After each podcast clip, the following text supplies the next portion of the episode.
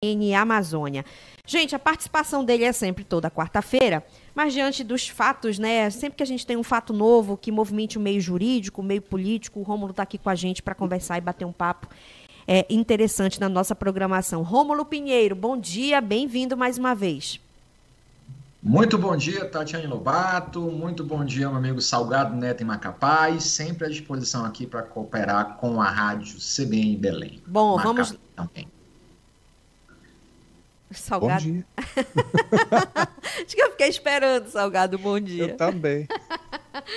Vamos lá, então, Rômulo, o assunto dessa nossa pauta de sexta-feira, né? Claro que é o assunto do noticiário nacional também das últimas horas, que é a posse do ministro Flávio Dino no Supremo Tribunal Federal, que representa também a recomposição do STF, que agora passa a ter novamente os 11 ministros, né? Tá com a sua composição completa. E aí eu, a gente queria que você contextualizasse um pouquinho do que, que representa esse momento também para a Suprema Corte do Brasil, para o próprio Flávio Dino e de que maneira também está é, tá repercutindo essa posse é, do ministro Dino Lembrando que o ministro Dino foi sabatinado em dezembro pelo Congresso, né, como parte do rito para a ascensão a essa vaga no Supremo Tribunal eh, Federal e a posse, portanto, agora acontecendo. Bom dia e bem-vindo mais uma vez. Muito obrigado, Tati. É com muita expectativa que se aguarda eh, os primeiros posicionamentos do ministro Flávio Dino, porque o ministro passou, tecnicamente, passou pelos três poderes da República foi magistrado na década de 90, foi aí para o cargo do executivo como governador do estado do Maranhão e foi senador também, foi ministro do governo. Então, é, tem uma experiência de fato na área pública e principalmente tem uma experiência jurídica considerável à época que foi juiz federal. O que se espera aqui, na verdade, Tati, na verdade, quem conhece o sistema no Supremo Tribunal Federal, sabe que é, as paixões ideológicas às vezes se perdem, ou os vínculos ideológicos às vezes se perdem no decorrer das suas, é, da, da sua atuação como ministro. A gente consegue perceber, então, há muitas críticas ao ministro Cristiano Zanin quando ingressou, posto que ele havia sido advogado do presidente atual e teria defendido umas situações X, Y, Z. E quando tomou posse, de fato, começou a dar algumas decisões que agradavam muito mais aos opositores do atual presidente que os seus correligionários. Então, é, as pessoas têm essa perspectiva ainda, e claro, há ainda um certo alinhamento. Nós podemos lembrar os, os dois últimos indicados do ex-presidente Jair Bolsonaro, que continua ainda, em grande parte da sua atuação, sendo é, é, se, ainda seguindo a, a linha ideológica do ex-presidente, nós temos aí também os novos indicados pelo presidente atual. Então, como é que funciona aqui no Supremo Tribunal Federal? Durante algum tempo, essas pessoas ainda têm aí uma certa vinculação e dão decisões alinhadas ao entendimento. E aí a gente não vai falar aqui de prevaricação ou de eventual alinhamento é, material, não. Simplesmente há uma, um entendimento nesse sentido. E só que isso vai se perdendo com o decorrer do tempo. Nós vimos aí, então, por exemplo, o próprio ministro Alexandre de Moraes, que foi indicado por Michel Temer, Gilmar Mendes, que hoje é o decano, já deu decisões também contrárias ao governo à época. Então você vê que há muita expectativa em razão da combatividade que tinha o ministro Flávio Dino na política. E ele ficou muito famoso, ele, na verdade já era muito conhecido, mas aí bombou nas redes sociais, nessas nos últimos, nos últimos meses, em razão daquelas famosas sabatinas lá no Congresso Nacional, em que ele foi pressionado. E ele é um homem que, é, é, gostem ou não, mas é um homem de muita técnica, ou seja, de muito preparo intelectual e oratória excepcional. Então ele rebatia ali a, as provocações, ele sabia sair até que um momento, e ele e o ministro Silvio Almeida, Silvio Almeida também, é, os opositores desistiram de convocá-los à bancada porque era um show de horrores para quem estava perguntando, tomavam as invertidas ali, e era uma confusão e se perdia o principal objetivo da oposição à época, que era constranger os ministros é, em pleno horário nobre ali da rede das redes sociais. Então, é, por essa questão ainda desse alinhamento, dessa combatividade com o lado oposto ideológico a que se tem o governo hoje, havia há essa pressão, há essa expectativa também de que ele seja muito alinhado ao presidente atual, mas eu recordo muito de outros ministros também que tiveram esse alinhamento inicial, mas que foi se perdendo com relação ao tempo. O ministro assume então a vaga da ministra Rosa Weber, com pontos importantes aí para analisar, principalmente o a questão... é um exemplo disso, né? O Toffoli, muito bem lembrado. Esse Salgado é, é, a potência também aqui lá de Macapá. Muito bem lembrado, Salgado. O Toffoli é um exemplo clássico que foi indicado aí pelo partido atual do presidente e deu votos totalmente contrários. E voltando um pouquinho mais, Salgado, lembrando Joaquim Barbosa, que também foi indicado aí pelo partido atual e foi praticamente o verdugo do partido lá no momento do mensalão. Então, isso é normal aqui no Supremo. Era chamado essa... de Batman, né? Exatamente, eles, eles têm essa, essa gratidão, de certa forma, pela indicação, sim, mas assumir aquela cadeira tem-se aí uma linha independente. Eu não vou chamar de isenta, porque cada um guarda valores nos seus julgamentos, isso não é totalmente isento, mas essa independência começa a aflorar com o decorrer do desenvolvimento das atuações dos ministros do Supremo. E agora, muito importante, porque as turmas têm cinco componentes, são duas turmas lá no Supremo, tem cinco ministros para cada, estava desfalcada porque o presidente não pode fazer parte dessas turmas. Então, a tendência é que ele receba em torno de 300 ou 350 processos da ministra Rosa Weber, com temas importantes que deverão ser pauta é, desse primeiro semestre, de acordo com o alinhamento que ele pode vir a ter com o ministro Barroso. Ele tem um bom, uma boa ligação com o ministro Barroso, que é o presidente do Supremo, que pauta o que vai ser decidido nesse primeiro semestre. Então, a, a, a expectativa é que esse primeiro semestre seja de pautas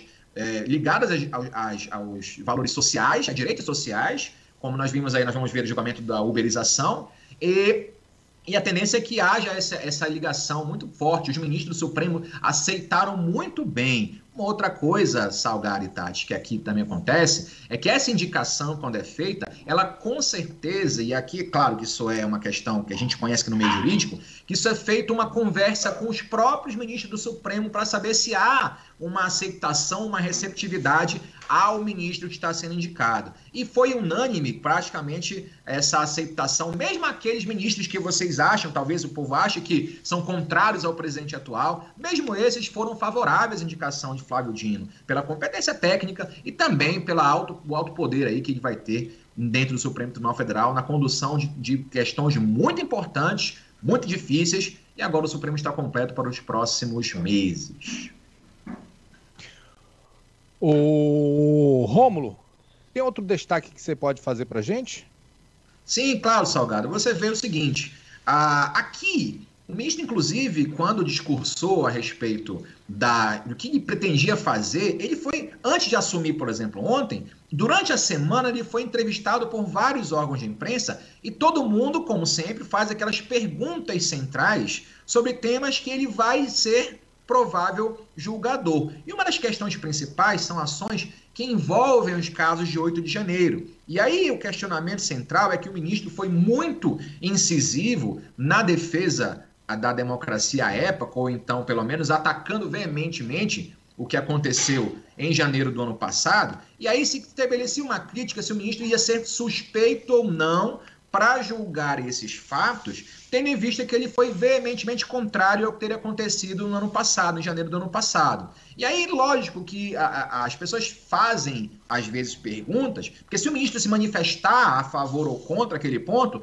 ele já fica suspeito para julgar aquela causa. Ministros, juízes, magistrados em geral não podem dar entrevistas, se manifestar publicamente sobre fatos que eles ainda vão julgar, porque aí fica a pecha de talvez serem suspeitos para analisar aquela questão. Então, o ministro foi várias vezes incitado a responder como que se pronunciará nesses casos envolvendo os ataques de 8 de janeiro. E, como sempre, o ministro, é, com uma boa retórica, responde de maneira clássica, que é o seguinte: é, reconhece-se então a materialidade do crime, ou seja, que aquela situação é criminosa que aconteceu em janeiro, mas ele disse que a autoria desses crimes ainda está sendo investigada, ainda está sendo analisada. Então, mais uma vez, ele consegue, é, a partir da sua retórica, determinar o seu posicionamento, que é contrário ao que aconteceu, mas não fixando um ponto que a gente chama de controvertido, para dizer que concorda ou não com a condenação de A, de B ou de C, que se ele fala isso, ele se torna suspeito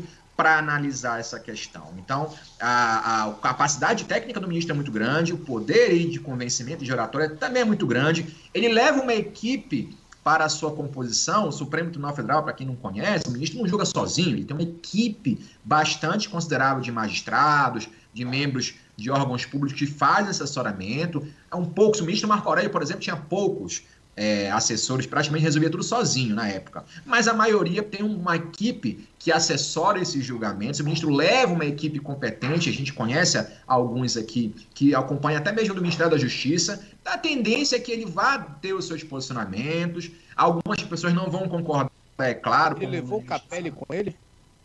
Não, o Capelli não sai com ele, o Capelli é jornalista. Então, para estar tá lá no Supremo, a questão jurídica é mais, é, é mais é, necessária ali, então o Capelli não segue, mas é claro que essa equipe jurídica que o seguia aqui, grande parte segue também para o Supremo, e a tendência é que, como naturalmente, ele vai expor os seus pontos de vista lá no órgão, no Supremo, e algumas pessoas vão discordar, e claro, isso é natural, isso é normal, quando nós temos uma decisão de certo ponto que vai desagradar um lado ou outro de pensamento ideológico aqui no país. Agora, uma coisa é inegável, o Supremo ganha muito com a, a, a chegada de Flávio Dino por lá, ainda que os opositores ideológicos não concordem, mas tecnicamente é, é, é um homem muito bem preparado e vai honrar com certeza a cadeira do Supremo Tribunal Federal. É, o, o, Ricardo Capelli, que foi o interventor né, naquela circunstância do, do 8 de janeiro. É, 8 e, de janeiro. Exato. E era o número 2 do Ministério da Justiça na gestão, né, enquanto é, Flávio Dino era o ministro. Ele foi anunciado, já tem aí umas, um, umas duas ou três semanas, é, como o novo presidente da Agência de Desenvolvimento Industrial é, Exato. É, Agência de Desenvolvimento Industrial. Ele foi, chegou a ser convidado, inclusive, para ser integrar, foi convidado pelo governador do Rio de Janeiro para fazer parte do governo. É, mas aí o, o vice-presidente da República, Geraldo Alckmin, né, é, fez um convite a ele e ele, portanto, vai assumir essa agência brasileira de desenvolvimento industrial que deve ter ligação aí com o Ministério de Indústria, Comércio e Serviços. A gente vai para o intervalo, Rômulo, mas aí eu quero fazer uma outra pergunta para você na volta, relacionada ainda a essa a esse ingresso agora, né, de fato, de Flávio Dino no Supremo Tribunal Federal. A gente volta já já. De volta com o CBN Pautas do Dia. Muito obrigada pela sua companhia e audiência. Nós estamos conversando com Rômulo Pinheiro, que é o nosso colunista aqui da CBN, sobre a repercussão né, no mundo político e jurídico da posse do novo ministro do Supremo Tribunal Federal, Flávio Dino, essa posse que aconteceu ontem. Rômulo, é, a minha pergunta está em torno exatamente do mundo político agora. Como o Flávio Dino é, já teve uma ele passou por todos os poderes. E ele está sendo visto agora como um grande interlocutor também entre o, o, judiciário e o legislativo, visto que há, principalmente no Senado Federal, uma corrente que tenta é, aprovar aí projetos para limitar os poderes dos ministros do Supremo Tribunal é, Federal. E a gente sabe de todo o contexto do STF também, né, o quanto que o STF também, os ministros principalmente, foram foram é, apontados aí no período eleitoral. Essa postura apaziguadora do, do Dino e também é, como você muito bem destacou, nessa capacidade de oratória dele que ninguém discute, é, são fatores muito positivos para essa, para ser essa, para adotar esse posicionamento de moderador também entre os poderes. Pois é, Tati. Eu todas as vezes que entro aqui, volta e meia, eu solto aquele brocardo de que aqui em Brasília tem gente, a maioria das pessoas aí que no Congresso, eles trocam de meia sem tirar o sapato, ou seja, tudo é muito bem calculado. Quando se faz uma indicação dessas e se vai à sabatina, a decisão já está tomada já há um bom tempo. Então, já se conversou com o Supremo Tribunal Federal, com os ministros, já se articulou lá no Congresso Nacional eleições, né, diante dessa sua habilidade, e Flávio Dino, que já foi do PCdoB e passou agora a ser, agora não, alguns anos passou para o PSB, que é o partido do vice-presidente, Geraldo Alckmin. Então, ele estava muito bem cotado politicamente para ser uma futura uma futura via de escolha lá nas próximas eleições ou então na outra eleição depois de 2026. E aí havia também essa pressão dentro do partido, que você sabe que na, nessa corrente atual o Partido dos Trabalhadores sempre se impõe como liderança ou cabeça de chapa e não quer ninguém de fora para concorrer internamente à indicação de quem vai assumir, vai se candidatar às próximas eleições. Então havia uma pressão do próprio Partido dos Trabalhadores para que Dino fosse indicado para o Supremo para afastar então essa possibilidade, ou esse fantasma dele ser aí uma via é, para 2030 ou pelo menos 2026, e por outro lado também que se reforçasse esse diálogo entre o Senado Federal que está aí lutando para diminuir os poderes dos ministros, e o próprio Supremo Tribunal Federal, que tem causas importantes envolvendo senadores lá também no, no, no, Supremo, no plenário do Supremo. Então, foi uma tacada aí política que resolveu dois problemas. Você já afastou alguém da corrida eleitoral, que era alguém com força, e também trouxe essa capacidade de diálogo, porque Rodrigo Pacheco, que é presidente do, do, do Senado, tem, tem, mantido uma postura os últimos tempos, os últimos meses, de uma tentativa de isenção, de afastamento regulamentar do presidente. Em algumas situações ele vai ali dar o suporte, em outras situações ele vai se afastar é, e tentar ali mostrar uma isenção. Então, é essa tentativa de unir o Senado Federal com o Supremo foi também uma jogada política de muito sucesso. Agora, tem, Tati, tem que lembrar o seguinte, que é o, o, mandato para ministro do Supremo, que é o que está sendo discutido no, no, no, Senado hoje, já foi motivo de deliberação em 2014 e 2016, onde se aumentou, ou seja, a chamada PEC da Bengala, aumentou o tempo de aposentadoria do ministro do Supremo, que era de 70, e passou para 75. Então, até pouquíssimo tempo atrás, o Congresso agiu de maneira oposta, ou seja, deu mais tempo ainda para que o ministro permanecesse na cadeira. E aí é muito bom lembrar que foi uma questão casuística. Lá na época se discutia que alguns ministros que eram favoráveis aí ao afastamento da presidente Dilma Rousseff à época já iam se aposentar e de maneira casuística se discutiu então uma prorrogação de tempo do ministro na cadeira para manter aquele ministro que era favorável ao afastamento ou ministros que eram favoráveis ao afastamento da presidente à época. Então, de maneira casuística, se aumentou o tempo de ministro lá no Supremo Tribunal Federal. E agora, novamente, de maneira casuística, se tenta tirar poderes desse Supremo. Então, infelizmente, não há uma política pública de interesse do país, e sim interesse político. Quando é favorável a um lado, se tem aí um aumento do poder do ministro, quando não se é favorável, se busca essa retirada. Isso, em política aqui no Congresso, é muito comum, muito embora não seja viável para o país. O próprio ministro Flávio Dino informou isso, que a tendência até pouco tempo atrás era estender esse prazo, e o próprio Flávio Dino vai ficar em torno de 19 anos, o ministro tem 55 anos, vai ficar até 75, ou seja, quase 20 anos aí na cadeira de ministro, que foi decisão do próprio Congresso. Então a, a ideia. Quer sim... dizer que ele não vai ficar todo esse tempo. Pois a ida é. do Flávio Dino acaba, digamos, é, é, freando uma possibilidade de um embate, de uma divergência de partidos de esquerda numa disputa presidencial é o que se avalia no bastidor, né? Porque o Flávio Dino estava tendo uma exposição muito forte e ele poderia ser é, jogado a uma disputa majoritária pela presidência.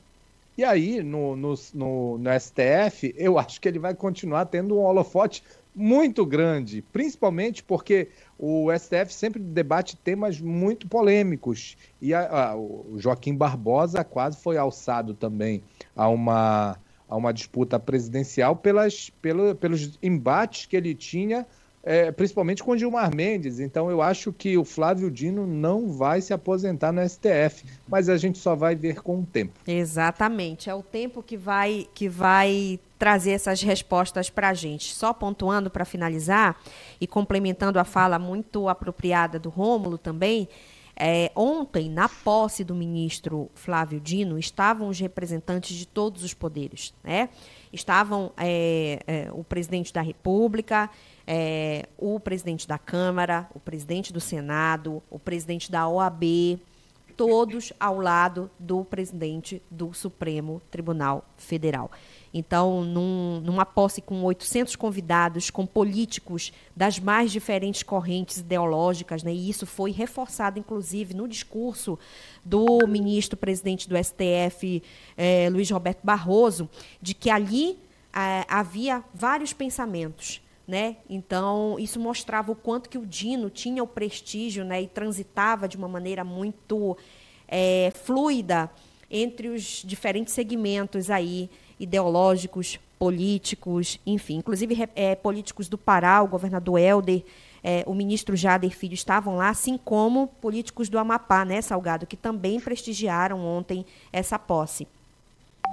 É, aqui do Amapá, é, os parlamentares, os representantes é, sempre é, fazem essa participação, né? Aqui do Amapá teve, teve a participação do, do ministro Valdez Góes, senadores quem não pôde é, participar fez a sua manifestação através das redes sociais e agora Flávio Dino está sentado na cadeira.